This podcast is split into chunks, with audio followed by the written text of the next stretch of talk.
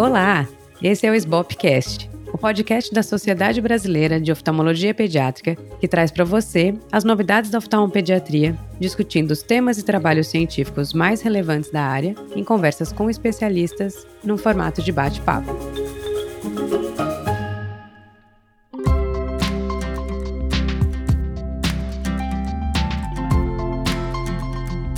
Eu sou a Júlia Rosseto, atual presidente da SBOP, e hoje eu vou falar com o Dr. Wallace Chamon, especialista em refrativa, um estudioso da miopia, com mestrado e doutorado em livre docência na Escola Paulista de Medicina, Unifesp, e a gente vai falar sobre o último webinar da SBOP, que foi sobre as lentes de tratamento para controle da miopia. Só aproveitando, se você perdeu esse webinar, ele vai estar disponível no site da SBOP na área de membro, e é uma boa oportunidade para você se tornar um membro se você não é ainda. Mas vamos ao que interessa. Wallace, foi um privilégio contar com a sua presença no webinar. Seja bem-vindo para o Hopcast. É um prazer enorme estar aqui, Júlia. Eu acho que vocês estão fazendo um trabalho excepcional. É, o webinar de hoje foi uma, eu achei uma obra de arte. O jeito que vocês fizeram é bom dar boas informações, é bom dar informações imparciais e é bom dar informações com evidência, né? A nossa medicina ela é baseada na evidência científica. Foi muito bom, eu gostei. Ah, a gente gostou muito de ter você. E você é um estudioso da miopia de muito antes dessas lentes aparecerem. Então conta um pouco pra gente como é que surgiu esse interesse na miopia e o que, que você vê da miopia no Brasil. Se na sua opinião a gente tem de fato uma epidemia ou se aqui as coisas são um pouco diferentes. É, eu, eu, não, eu não, não me chamaria de um estudioso da miopia, porque tem tantas pessoas brilhantes no mundo estudando miopia. Eu sou um curioso da miopia há muitos anos.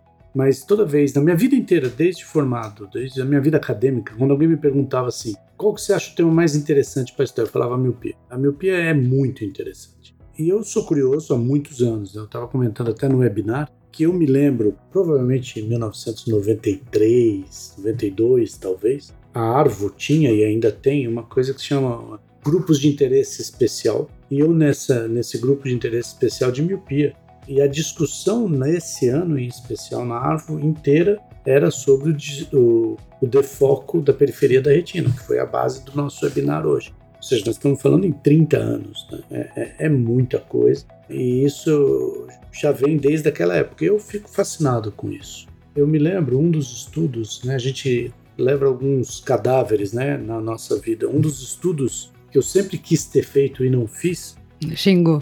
O do Xingu, exatamente. Eu sei porque eu lembro quando eu estava na residência, eu comentei com você sobre esse estudo que era sempre difícil, que vocês não conseguiam manter o contato com os pacientes, que eles mudavam de nome, e aí o segmento era desafiador, mas conta um pouquinho melhor. Então, o mais interessante é que quando esse estudo começou, a gente não sabia o que sabe hoje da miopia. Então, o meu objetivo, olha que doido, né? O meu objetivo era o seguinte: o Xingu, a população do Xingu, de uma maneira geral, estava se alfabetizando porque os indígenas eles passam a sua experiência oralmente, eles não escrevem, né? eles não, não têm escrita. Mas, assim, fazendo parte do, da importância deles se integrarem, né?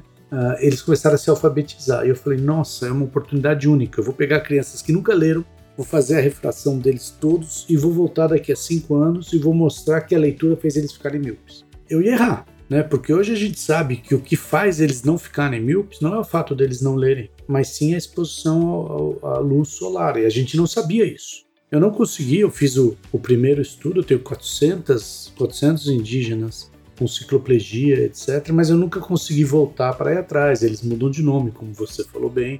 Mas isso é uma coisa muito interessante. Aí, na sequência desse estudo, eu tive um aluno de doutorado, o Bruno Castelo Branco, de Salvador, e nós fizemos um estudo muito interessante em Pauini.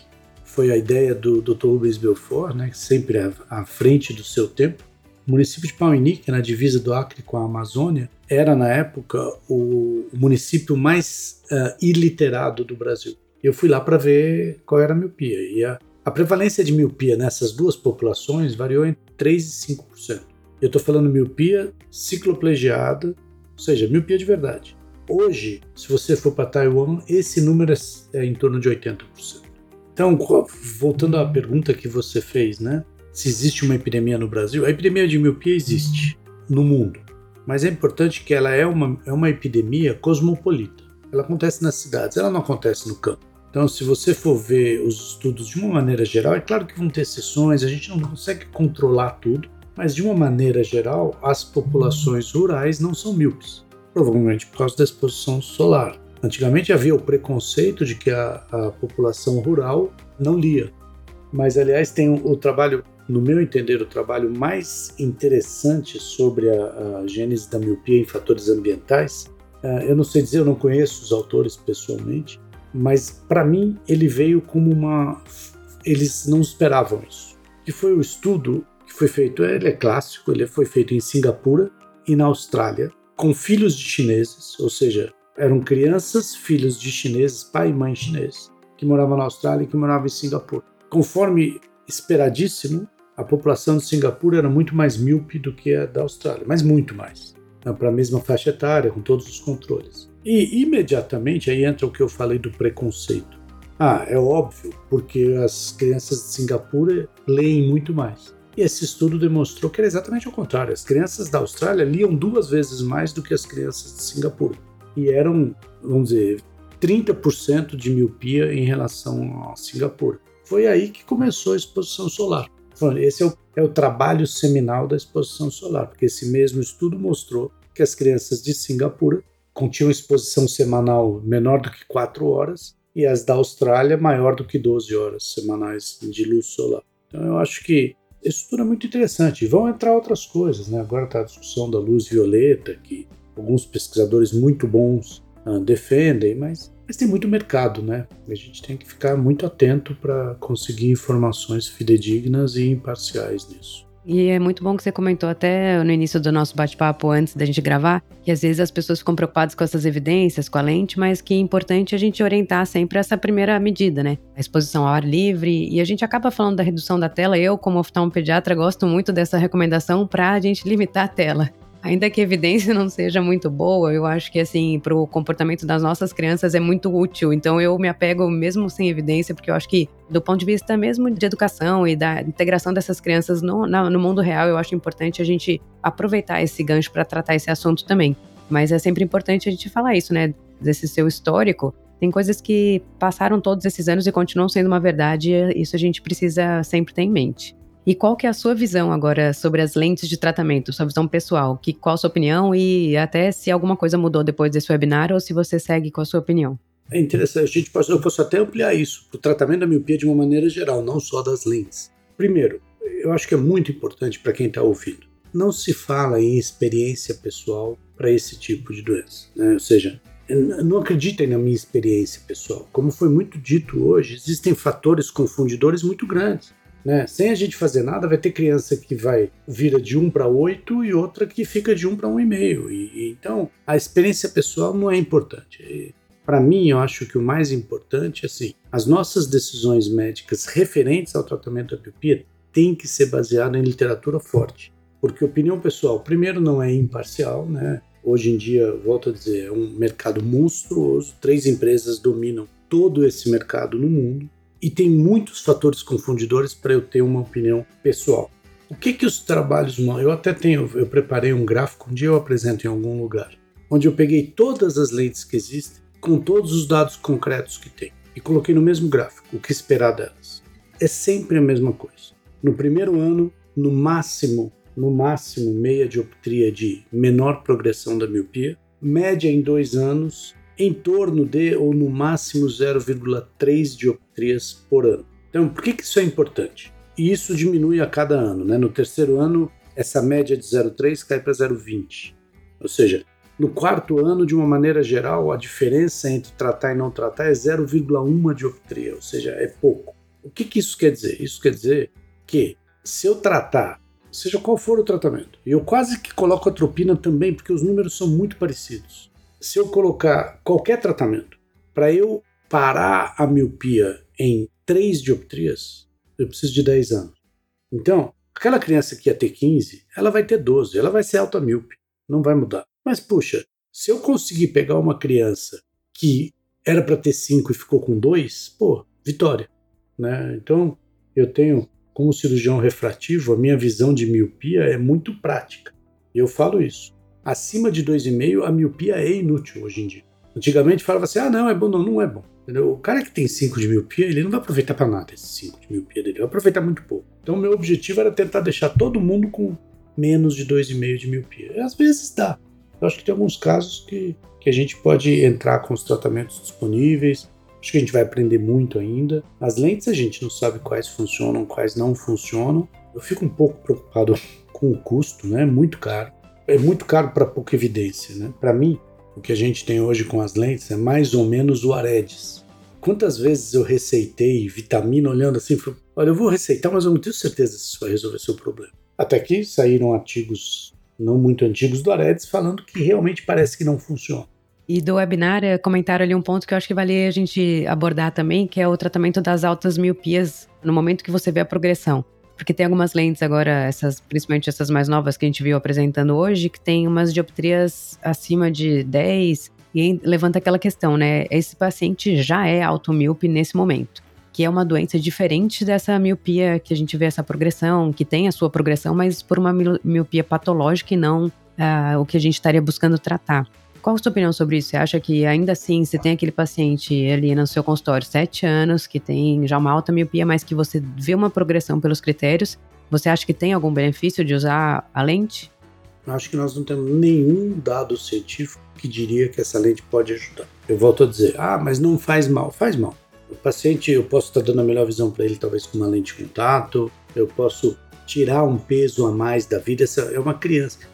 Eu tive um professor, todos nós conhecemos, mas que eu aprendi muito com ele. Foi o professor Arley Bicas. E quando eu era residente, primeiro, segundo ano, o Arley era uma pessoa muito. Ele é até hoje uma pessoa muito sensata, uma pessoa muito sábia. E eu lembro que ele falava assim: Wallace, você vai pegar uma criança de 5 anos, você vai prescrever um óculos de uma dioptria de miopia para ele, você vai mudar a vida dele. Então, se você não prescrever, vai piorar a vida dele? Ou não vai? Então não prescreve. Porque na hora de jogar vai ser um problema para ele, na hora de jogar futebol, os amigos vão falar, ele vai cair, vai quebrar os óculos, isso vai custar caro. Então, eu acho que é a mesma coisa. Uma criança com menos 10, com 8 anos de idade, ela já tem tanto problema na vida e vai ter tanto problema na vida para eu colocar mais uma culpa, sabe? olha, você tem que usar, se não usar, né, não vai ser bom. Eu, eu acho a mesma coisa, talvez discordando um pouco de você, das telas, né? Então, assim, já tem tanta coisa ruim, por que piorar mais a vida dele, entendeu? Quando as mães me perguntam, mas o, o celular faz mal? Faz mal em um monte de coisas. Se ele vai aumentar a miopia, nós não temos uma evidência real sobre isso, mas que faz mal, faz mal, não tenho dúvida. É, não, é uma questão aí de mais comportamental, com certeza que a evidência é baixa, mas eu acho que para assim, a gente que vivencia muito esse universo de criança e você vê criança usando sete horas de celular por dia, desesperador, assim, pela questão mesmo, como eu já falei, né, de convívio familiar e de saúde mental das crianças e até outras muitas outras coisas que esse as telas trazem de risco para uma idade que eu acho que eles não tinham que lidar com essas questões. Mas eu concordo com você, não, tô, não estamos discordando, só estamos abordando de formas diferentes.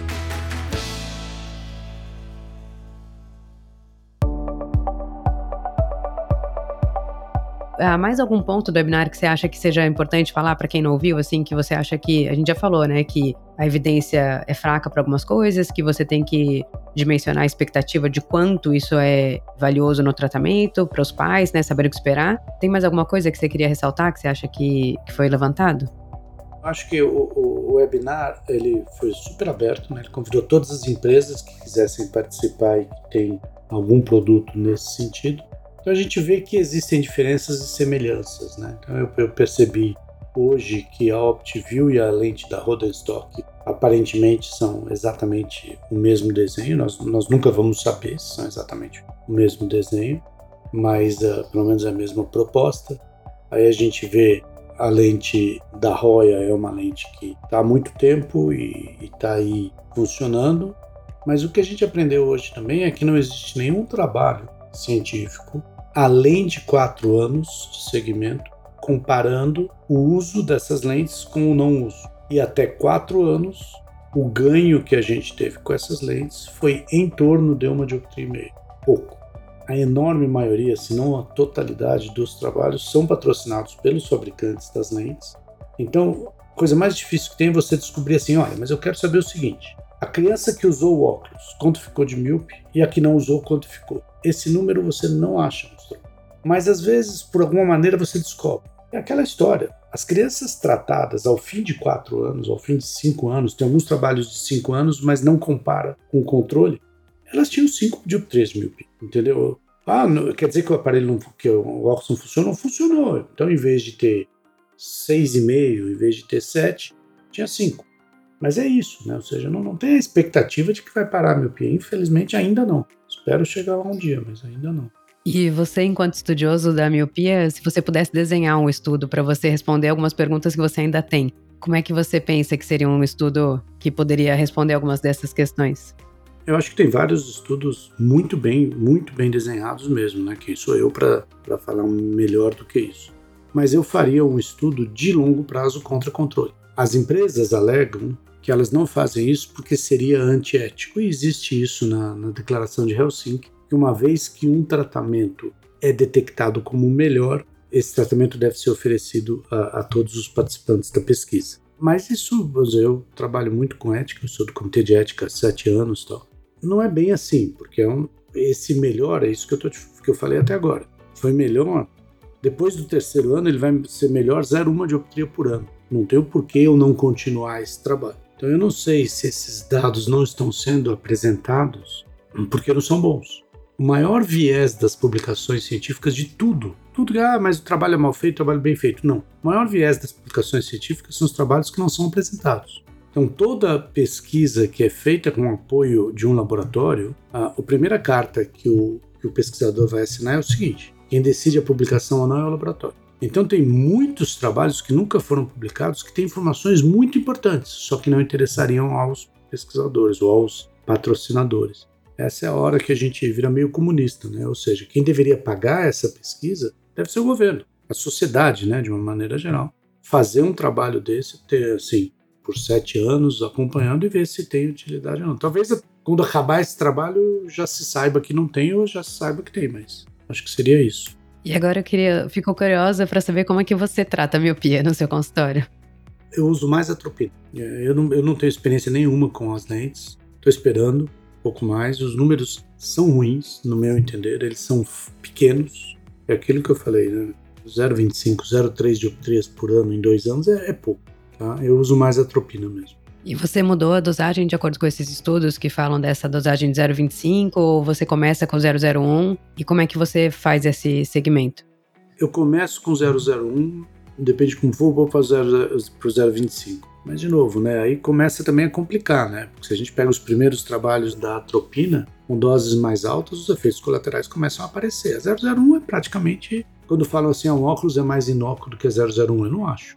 Eu acho uma atropina 001 muito menos intervencionista do que um óculos especial, pessoalmente, eu acho.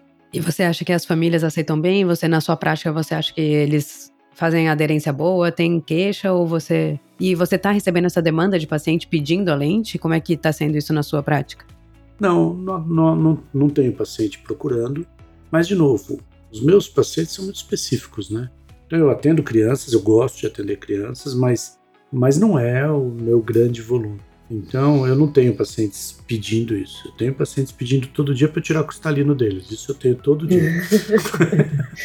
E aproveitando essa, esse caminho que a gente está tomando, eu queria só começar a comentar aquela provocação que eu comentei com você de um artigo do Shore, que ele falou: quando eu crescer, eu quero ser míope. Você, como um cirurgião refrativo, é o quanto essa miopia baixa, de fato, não é uma evolução para esse mundo que a gente vive hoje. E assim, se a gente. Eu, eu sou emétrope, talvez eu quisesse aí um. daqui a pouquinho.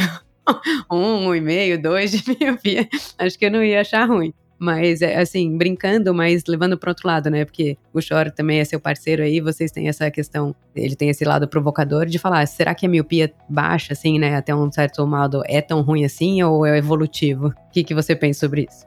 Júlia, eu sou até um pouco rígido com isso, né? Eu sou, eu sou um defensor da monovisão, assim, quase ferrenho todo paciente meu que eu opero hoje em dia, todo paciente que eu opero, eu vou fazer monovisão. Assim, todo, tudo bem. Se eu opero uma de 20 anos, eu talvez não. Mas se tem 25, eu vou fazer monovisão. Eu tô velho o suficiente para ver os meus pacientes que eu operei há 15 anos atrás, que tinham 25, chegar e falar: pô, doutor, minha vida estava tão boa, agora eu não enxergo mais nada. Eu sou um adepto. Então eu acho que sim, a miopia é uma coisa excelente para nossa geração ou para nossa sociedade. Só que eu acredito que num olho só é suficiente. Né? Eu sou, eu sou de novo, eu sou até suspeito nisso. Eu proponho monovisão para todos os meus pacientes. E se vier um paciente de 20 anos que tem, eu quando eu operei, eu operei um olho só. E se vier um paciente de 20 anos que tem um e meio, eu vou operar um olho só. Eu falo, olha, eu opero o outro olho daqui a três meses. Se você tiver qualquer queixa. Nunca precisei operar o segundo olho, mas eu tenho. Então eu acho que a miopia, sim.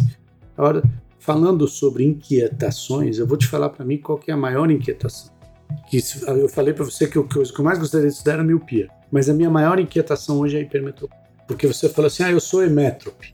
E você, olhando, você deve ter uns 25 anos, mais ou menos. Então, então, o que a gente vê, e você conversa com os médicos mais velhos, é o aparecimento e a progressão da hipermetropia depois dos 50 anos. É incrível. Isso, isso é uma inquietação. É uma, eu, não, eu não consigo explicar isso. A miopia a gente explica fácil. Agora, se você perguntar para qualquer paciente, para qualquer médico com mais experiência, ele vai te contar a história. Eu tenho pacientes que eu tenho 10 refrações cicloplegiadas do paciente plano. Em, vamos dizer, dos 45 aos 55 anos, ele é mais 2. Entendeu? Você fala, ah, mas tem catarata. Não, ele não tem catarata. É, é forçar muito a barra falar que ele tem catarata. Bom, o olho não encurta. Ou seja, ainda não é.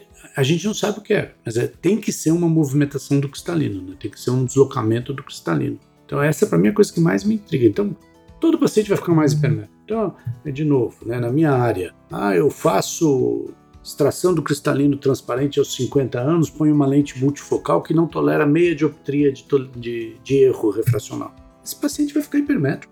Ele, não, não, tem como ele não ficar hipermétrico. Se eu opero ele aos 50 anos, aos 65 ele está hipermétrico. Entendeu? Mesmo os operados, que aí fica mais difícil ainda de explicar, né? Mas tudo bem. Então, eu acho que essa é a parte que mais me intriga é, é isso hoje. Eu, eu fico procurando literatura para ver se alguém está descobrindo isso, porque eu nunca vou descobrir. O que vem junto com isso é o ET do adulto, né? De novo, eu fui formado pelo Arley, né? Então eu, uhum. eu, eu, acabo fazendo um pouquinho de estrabismo diagnóstico, pelo menos. Mas eu tenho a Helena Tanaka, que é excelente, e depois eu mando pronto para ela. E esse ET do adulto eu não consigo entender. Eu tenho um monte de paciente que de repente tem um ET. Você fala, mas da onde veio esse ET? Era uma coisa que eu não via antigamente. Então tem coisas interessantes acontecendo. É bom, a gente fica curioso. Muito interessante, é bom sair da caixa porque a gente está acostumado a falar com um pediatra ou coisa da nossa área, é sempre bom. Criar mais dúvidas, a gente vai procurando mais soluções. Eu vim aqui para confundir, não para explicar, né? E olha, se você quer acrescentar alguma coisa, algum comentário, dar alguma mensagem aí, que você está com uma audiência diferente da sua. Se quiser aproveitar para fazer algum comentário. Não, não, eu acho que eu acho não. Só dar os parabéns para a SBOP. Vocês estão fazendo um trabalho excelente. Eu acho que a SBOP tem que se posicionar, e essa é uma pergunta muito mais etérea do que parece. Eu acho que a SBOP tem que, tem que saber o que é a SBOP. Eu acho que isso é uma coisa que vocês deviam conversar bastante. Conversa, sai da caixa, conversa com pessoas de fora, né? Porque senão, se a gente só conversa com gente igual a gente, a gente não muda nunca. Vocês estão de parabéns. Né? Hoje o, o webinar, para mim, foi uma experiência excelente. Foi muito bom. Parabéns. Ah, que bom, Alice. Obrigada, obrigada mesmo, porque eu venho aprendendo com você desde a residência para mim é um privilégio poder ter você aqui e ter você na SBOP. Acho que a gente vai, de fato, abrindo nossos horizontes e quanto mais gente entrar, pra gente, é, a gente só aprende. Muito bem-vindo e tenha sempre que você quiser. Muito obrigado pelo convite, viu, Júlio? Se você gostou, apresente o Sbopcast para um amigo ou colega. Siga a Sbop no Spotify ou na sua plataforma de preferência. Assim, você vai receber a notificação dos novos episódios e vai ajudar o Sbopcast a alcançar mais pessoas. Se quiser falar com a gente, mande uma mensagem no Instagram para arroba oftalmopediatria. Esse foi o Sbopcast.